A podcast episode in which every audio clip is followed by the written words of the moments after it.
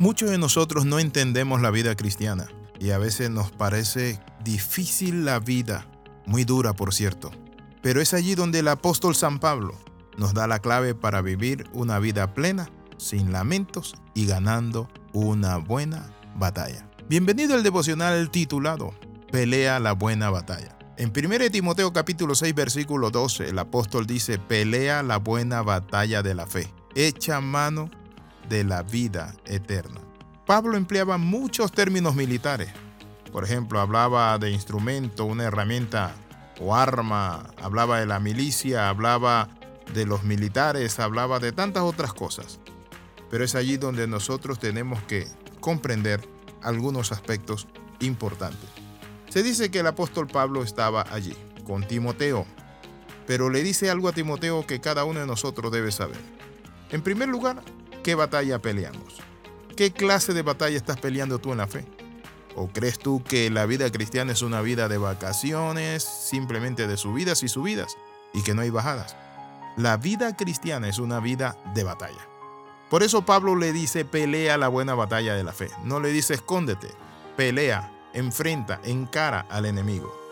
Desde luego, no es literal que nosotros hablemos de una batalla con machete, espada, pistola, cuchillo, granada, bazooka, pero sí que peleemos la buena batalla de la fe usando las armas de nuestra milicia, las cuales no son carnales sino poderosas en Dios para derribar fortalezas y tantas otras cosas.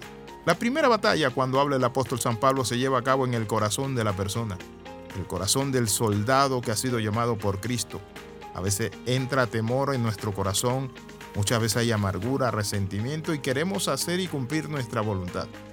Es allí donde el Señor nos manda a pelear con nuestro ego y someternos y llevar todo al altar, a la presencia de Dios. Por eso dice la Biblia que el Hijo de Dios apareció para deshacer las obras del diablo porque el segundo campo de batalla es con el enemigo.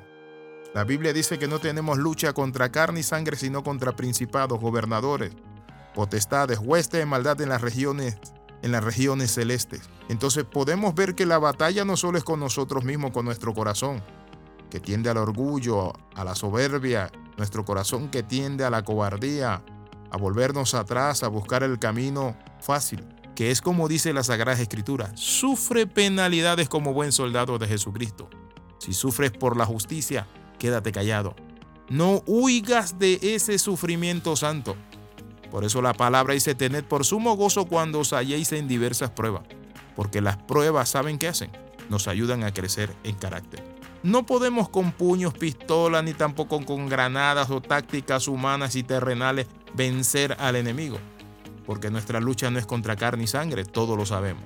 Pero nuestra batalla es en nuestra mente también, y se extiende a nuestra carne, por eso derribamos fortaleza, dice la Biblia, derribando argumento y toda altivez que se levanta contra el conocimiento de Dios y llevando cautivo todo pensamiento a la obediencia a Cristo. Hay pensamientos que nos dicen ¿por qué? ¿Por qué no hace lo mismo que hacen los demás? Mira, en la oficina los días viernes todo el mundo se va a echar la fría, va a parrandear, va a hacer tantas cosas como ir a discoteca, gozarse con otra persona que no sea su esposa, etcétera, etcétera. Pero tú y yo sabemos que nosotros tenemos la mente de Cristo. Una mente, mi amigo, que aspira a la eternidad. Una mente transformada por el Señor. Por eso en Efesios 6, 17 la Biblia dice, tomad el yelmo de la salvación y la espada del Espíritu, que es la palabra de Dios. ¿Sabe usted dónde se ponía el yelmo? El yelmo se pone en la cabeza para proteger la cabeza. Proteja sus pensamientos, que esos pensamientos no le destruyan, que esos pensamientos, mi amigo, no venzan en ustedes. No podemos dejarnos guiar de nuestra mente, de nuestros pensamientos, de nuestra filosofía, de la cultura, de la costumbre, lo que nos enseñaron nuestro Padre. Es lo que Dios ha hecho, es lo que Dios ha dejado en su palabra y punto. Cuando hablamos de esta batalla, esta batalla es para gente decidida. No debe haber nada de temor, no debe haber deserción del soldado de Dios. Por eso la palabra dice, que nosotros somos obreros, pero también como soldados tenemos que agradar a aquel que nos tomó por soldado y nos puso en su ejército. Nadie llega a ser soldado en contra de su voluntad. Jesús nos enseña eso. Nos dice que ninguno que pone su mano en el arado mira hacia atrás es apto. Es decir, el Señor nos llamó Como dice Apocalipsis, he aquí yo estoy a la puerta y llamo. ¿Quiere usted ser un soldado de Cristo? Quiero invitarle en este momento para que usted haga un alto en su vida y se haga una pregunta. ¿Estoy peleando la buena batalla de la fe? ¿Estoy echando mano de la vida eterna? ¿Estoy peleando contra toda adversidad del enemigo, mi mente, el mundo, el diablo? Sigue luchando. No te canses.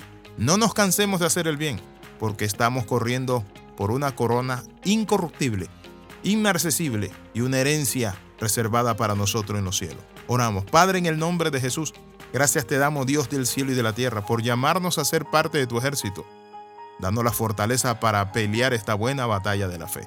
Por Jesucristo lo pedimos y damos gracias. Amén y amén. Escriba al más 502 42 45 6089. Escuche en Spotify nuestro canal de música instrumental para que usted pueda orar, descansar, pero también síganos en SoundCloud. Bendiciones de lo alto. Nos vemos la próxima.